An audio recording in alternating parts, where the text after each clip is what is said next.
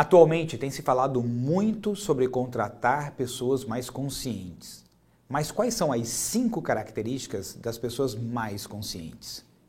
Então isso me fez refletir.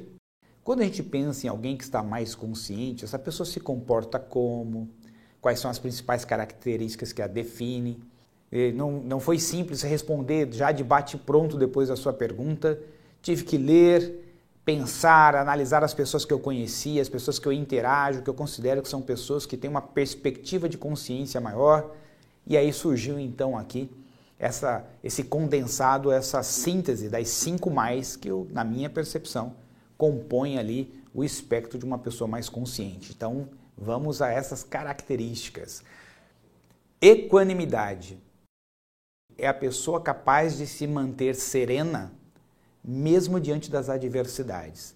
É aquela pessoa que, independente do que esteja acontecendo, ela tem constância no seu propósito e se mantém imparcial diante de tudo que está acontecendo. Essa condição emocional de enfrentar mesmo as, as adversidades, as grandes adversidades, de uma forma tranquila, de uma forma sábia, de uma forma serena, faz com que essa pessoa tenha uma capacidade de enxergar as coisas e perceber mais distinções, o que nos leva à segunda característica, visão sistêmica. Ou seja, a capacidade da pessoa perceber as interconexões, as relações entre todas as coisas e a interdependência entre todas as coisas dentro do universo. Para isso, eu quero explicar que existem níveis de visão sistêmica. Uma forma interessante de adotar essa visão sobre esses níveis foi desenvolvida pelos gregos, que é a perspectiva egocêntrica, etnocêntrica, mundicêntrica, cosmocêntrica. Vamos entender o que significa cada uma delas. Egocêntrica, eu sou o centro, o meu ego é o centro. Então é aquela pessoa que acha que quando as pessoas estão cochichando é sobre ela, as pessoas estão rindo numa festa, estão falando dela, algo na empresa não deu certo, ah, porque aqui todo mundo é, realmente torce pelo meu fracasso. É como se ela fosse o centro, como se as pessoas ficassem realmente 24 horas por dia pensando só nessa pessoa. Etnocêntrica.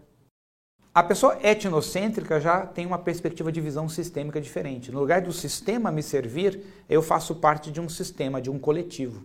Aqui pode ser a sua família, pode ser a sua equipe, pode ser o seu país, o seu time de futebol, ou seja, todas as vezes que eu me identifico com uma etnia, com um grupo, com um coletivo. E aí, como parte desse coletivo, eu quero, é, de alguma forma, colaborar para o bem-estar desse coletivo, porque entendo que esse coletivo faz bem para mim.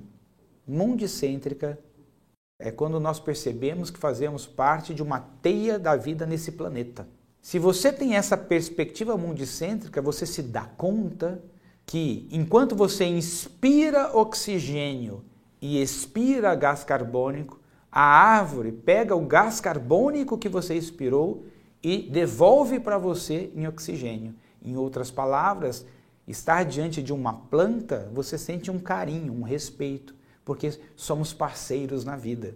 Você se dá conta que nós precisamos de todas as formas de vida, que nós precisamos que as todas as vidas nesse planeta possam prosperar para que a gente também esteja bem. Então muda como a gente se relaciona com a natureza, com a sustentabilidade, né? Você não vai lavar sua calçada, o seu carro, sabendo que outras pessoas com necessidade de água, água potável, porque às vezes está num momento de seca, os reservatórios estão mais baixos. Então você pensa, poxa, eu faço parte de um sistema maior.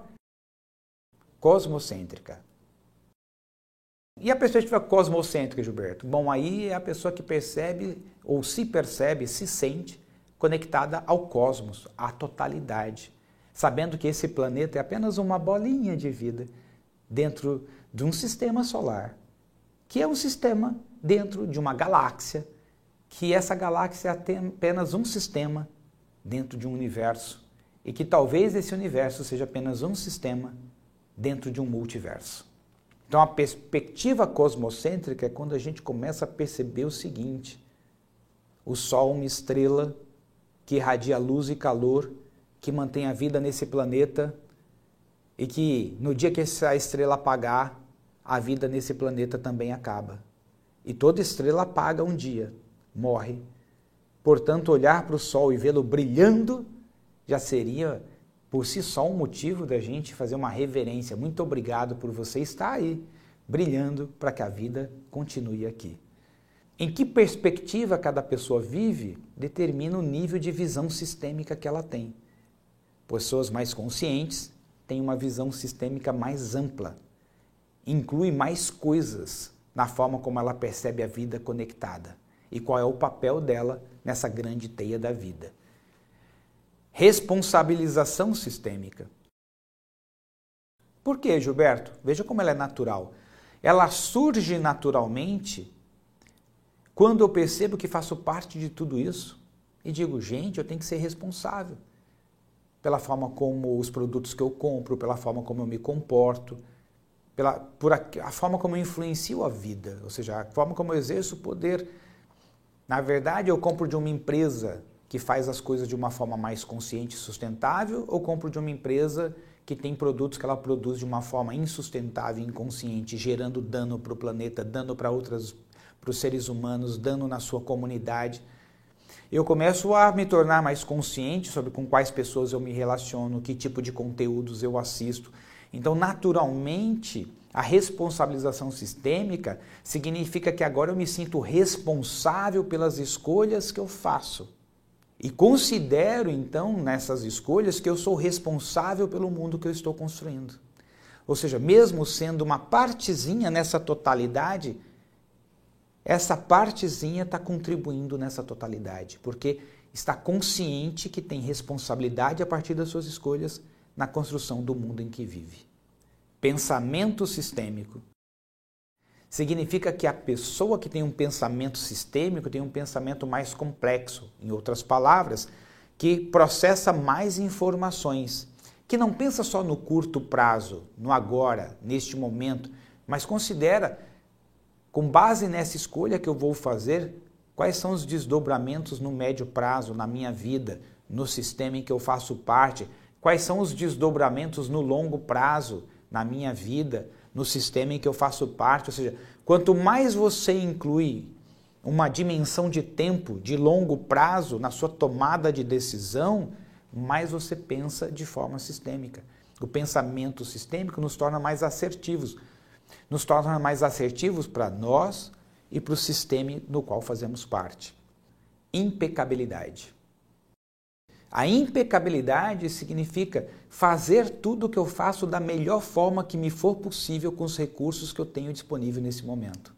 Significa que se eu pegar um carro emprestado, quando eu devolvo, eu devolvo ele melhor. Se eu pego uma tarefa de um colega que não veio muito bem, eu vou organizar para que o próximo que vai pegar a próxima etapa dessa tarefa, pegue ela redonda. Significa que se eu for fazer algo para alguém, eu vou fazer com dedicação, com cuidado, o mais impecável possível, buscando entregar a maior excelência possível.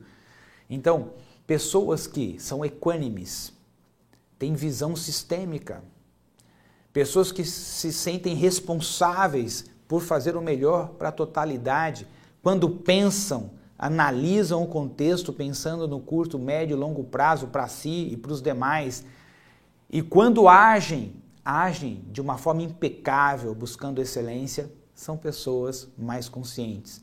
E eu diria, Tiagão, e para todos que estão aqui acompanhando, que são características desejáveis. Porque se nós as tivermos como seres humanos, com certeza construiremos uma vida melhor para nós e para todas as outras formas de vida que coabitam conosco nesse planeta.